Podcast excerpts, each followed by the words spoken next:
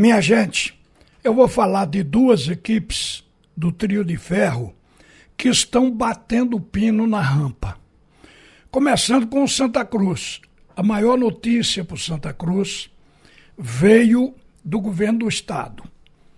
A liberação do Todos com a Nota, que vai vigorar a partir da próxima semana, embora já tenha sido assinada, aprovado, o governador deu a, a, o seu aprove a sua assinatura e precisa apenas de detalhes técnicos e burocráticos para que o plano se desenvolva na troca do ingresso. Mas o Santa Cruz, hoje, ele já ocupa a parte inferior do estádio, aquele primeiro setor de arquibancada. Independente do programa Todos com a Nota, a torcida tem lotado aquele setor, sempre com 20 mil ou mais torcedores.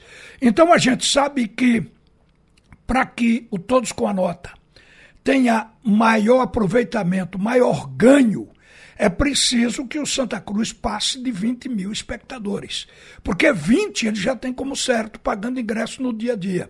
Então, essa verba que faz todo esse caminho da troca de ingresso pela nota e que depois chega ao clube, ela tem que ser um acréscimo do que já está, então precisaria de mais espaço no estádio. O programa está aprovado.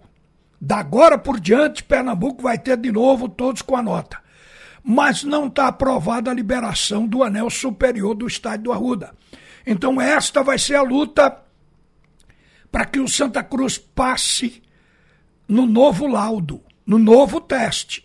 É preciso que alguma coisa tenha sido feita justamente para poder os técnicos aprovarem esse laudo. Vamos esperar. Mas, ao mesmo tempo, o Santa Cruz já vai passar a receber uma verba suplementar, uma verba especial da CBF, como todas as 64 equipes que estão disputando a Série D. A CBF resolveu socorrer esta desprezada divisão do Campeonato Brasileiro. Então o Santa vai ter esse aporte.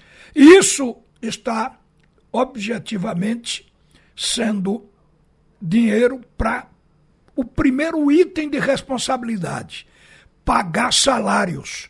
O Santa Cruz está quase em dia. É um avanço. Agora, gente, o Santa está prestes a gastar mais dinheiro com reforço. E é numa hora crucial. Se esse time que aí está, porque os reforços não vão chegar para fazer milagres. Se esse time que aí está não responder nos quatro jogos que restam, o Santa Cruz irá gastar dinheiro com os reforços, porque vai ter que sustentar no mínimo até o fim do ano.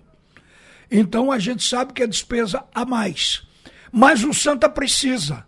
Isso aí é que se chama de saia justa o Santa precisa contratar quem ele quer.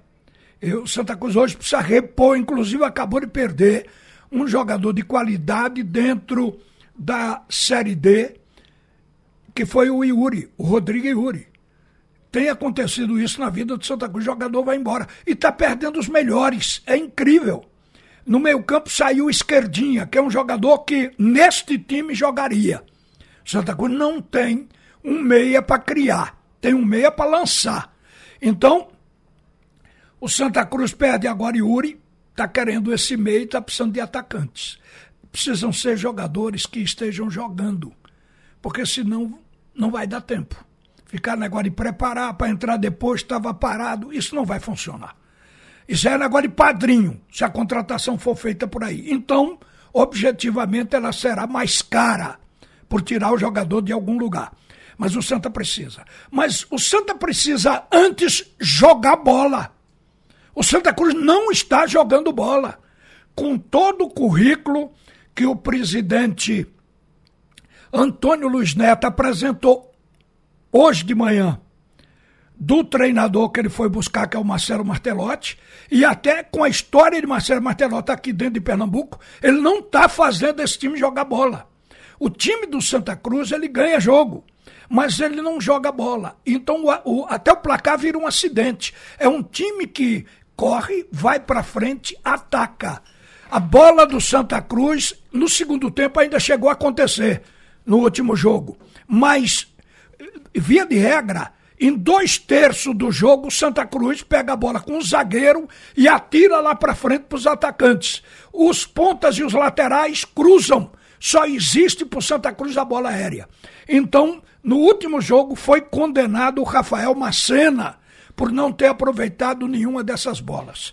E a declaração de maior peso do técnico foi de que vai trabalhar o emocional, porque aquilo ali pareceu falta de tranquilidade do time. Sim, pareceu, especialmente do Rafael, em não aproveitar nenhuma das bolas que ele teve e o Santa teve chance. Mas eu devo dizer que para o time se garantir ser consistente, ele não precisa unicamente do centroavante. Quando o centroavante não faz, é preciso que alguém mais bote a bola para dentro. E para isso tem que jogar, a bola tem que existir de pé em pé. O meio-campo tem que ter participação no jogo. A defesa tem que acabar com isso de atirar a bola todo caminho. Tem que haver uma transição. O jogo todo tem 90 minutos. Quando o Santa Cruz começa jogando, parece que já é o último minuto da partida. É tudo afobado, tudo querendo gol a qualquer custo. E o gol não sai apesar da quantidade enorme de chances, você vê o Santa Cruz saiu com zero e levou dois. Então, gente, eu quero dizer que o treino é para fazer esse time jogar antes das, das contratações chegarem. O jogo do Santa Cruz importante é esse, contra o Atlético de Alagoinhas. Porque se perder este jogo, o Santa Cruz ainda estará no páreo porque tem mais três e ele precisa de sete pontos se perder o primeiro, ainda tem nove pontos para disputar. Mas é um jogo que vai dizer se o time tem condições de chegar. Ele é quem vai esquentar ou esfriar a torcida. O jogo, num campo neutro, por sorte, o jogo foi tirado de Alagoinhas, que é onde o Atlético manda suas partidas, e foi levado para um campo que a gente pode considerar neutro em Feira de Santana. É um campo que o Santa Cruz não está habituado a jogar, mas as, os clubes têm jogado e não se queixam. É um, um campo de grama mista. E a gente sabe que o Santa Cruz precisa ganhar. E a minha preocupação é ver o time jogar bola. Sair um jogador do meio campo porque não tem chance. Agora você vê como é a vida. Ele pediu para sair. É o jogador que se sente preterido e não tem nenhuma sinalização de que ele possa jogar. Eu entendo a impaciência, muitas vezes atrapalha. E tem que obedecer aos critérios do técnico. Mas o jogador que foi embora é melhor de quem está, de que, quem está como titular no lugar dele. Claro que é uma avaliação nossa, não é do treinador. Então o Santa Cruz ele tem agora realmente que conseguir esse equilíbrio emocional, reunir forças, mas tem que jogar na bola e não no desespero. Bola no chão. Para mim, é responsabilidade do Marcelo Martelotti. O passado do Marcelo Martelotti, inclusive, fica em jogo em se ver o time jogar. Porque você tem uma sensação que o time não treina. É um time que entra no campo e vamos fazer gol. Aí, a qualquer custo, a bola tem que chegar lá no ataque. Então, eu espero, eu acho que essa crítica cabe ao Santa Cruz, que deve melhorar um pouco, porque no lugar de Fabrício, que jogou mal, vai voltar o Mateuzinho. Este joga mais. E no lugar do Macena, que perdeu todas, vai voltar o Furtado, que também perde, gente. É por isso que a gente está querendo ver se o Santa Cruz encontra de fato um rumo com um grau de responsabilidade do que significa o momento para o Santa Cruz. O Santa Cruz pode estar dependendo dessas últimas partidas, desses últimos sete pontos, para poder tentar crescer, se desenvolver, subir para, para a Série C, que ainda não é um bom lugar para ficar, mas pelo menos é uma hospedagem no caminho que o Santa Cruz tem que seguir. Com relação ao Clube Náutico Capibaribe, vai enfrentar a Tombense, o, o Tombense, o time do Tombense. E o Tombense, ultimamente, até para levar em conta que tipo de adversário o Náutico vai ter, ultimamente o Tombense disparou. Na verdade, no geral, essa equipe tem quatro vitórias, sete empates, empatava demais e duas derrotas. mas está lá encostadinho no esporte, com 19 pontos, pode ter 20. Ele está ali na sexta colocação. Então a Tombense, nos últimos cinco jogos, disparou. Teve duas vitórias, aí no meio um empate mais duas vitórias. Está com cinco jogos só subindo de pontuação. Este adversário tem que ser considerado como o Náutico, para mim, considerou o time do esporte no clássico, porque sabia que o esporte estava com a campanha melhor. Exerceu a marcação.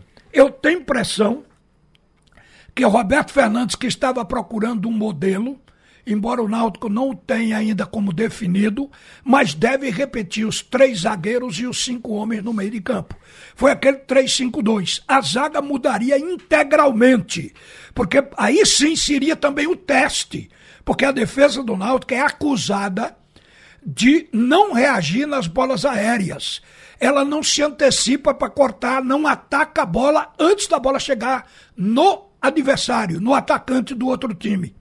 Então ela muda. Vai ser o Hélito, Bruno Brispo e João Paulo. Tudo sinaliza para que estes, que foram todos contratados este ano, sejam os três zagueiros a começar contra o Tombense. O meio campo deve se repetir com Vitor, Ralf, Richard Franco, Raul e Jean Carlos, que jogou muito bem diante do esporte. A estratégia de botar o Vitor Ferraz como uma espécie de cabeça de área e ao mesmo tempo um ala, jogando ali ele pelo lado direito, Ralf pelo lado esquerdo, os dois primeiros volantes, depois mais dois na frente, Richard Franco e Haldane que abriam pelas pontas, e Jean Carlos escolhendo a brecha para atacar os espaços, para finalizar e tentar justamente atender ao ataque. Então, esse Náutico, na minha ótica, jogou a melhor partida. Eu diria, pegue daí. Onde é que o Náutico está com um problema de fato no ataque? Porque o técnico, para substituir Chiesa, vai ter que escolher entre Robinho, Amarildo e Júlio. O Júlio não vem figurando no banco contra o, contra o Sampaio. É, eu acho que ele estava lá, mas nesse último jogo com o Sport ele não estava nem no banco. Então eu não sei como é que o Roberto Fernando vai agir com isso, porque seria o lançamento prematuro de um jogador que está sendo amadurecido para a função. Mas quem não tem cão caça com gato. Ou seja, o garoto não está pronto, mas os que teoricamente deveriam estar prontos estão jogando mal. O Amarildo e o Robinho é um inadaptado, mas pode, trabalhado, se tentar de novo. E aí iria compor com Pedro Vitor. Uma notícia boa é que Luiz Felipe já está sendo trabalhado para voltar. É mais uma opção, mas é um jogador que é ponta, mas que chute em gol. Então já fez gol. Depois dessa contratação, quando ele chegou no Náutico, ele já deixou dele. Então a gente sabe que o Náutico precisa disso. Uma definição e principalmente se garantir Primeiro, não perder. E não é pelo desespero de ganhar, porque está na zona do rebaixamento, que o time tem que se expor, porque isso leva a outra derrota. Então deve ser um jogo com inteligência mas acho que o Náutico já provou uma evolução e dentro desse esquema tático uma certa estabilidade, porque é indiscutível que no clássico esse meio campo do Náutico ganhou do meio campo do esporte, que já está devidamente amadurecido. Eu queria falar desses dois times que são mais devedores. O esporte está fazendo, por enquanto, ainda uma boa campanha.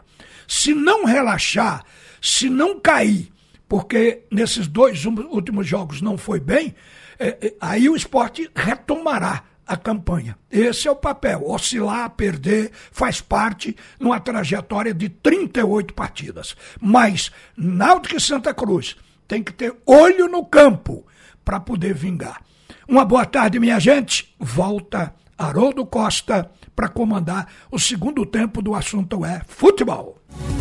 Você ouviu a opinião de Ralph de Carvalho, o bola de ouro que diz todas as verdades.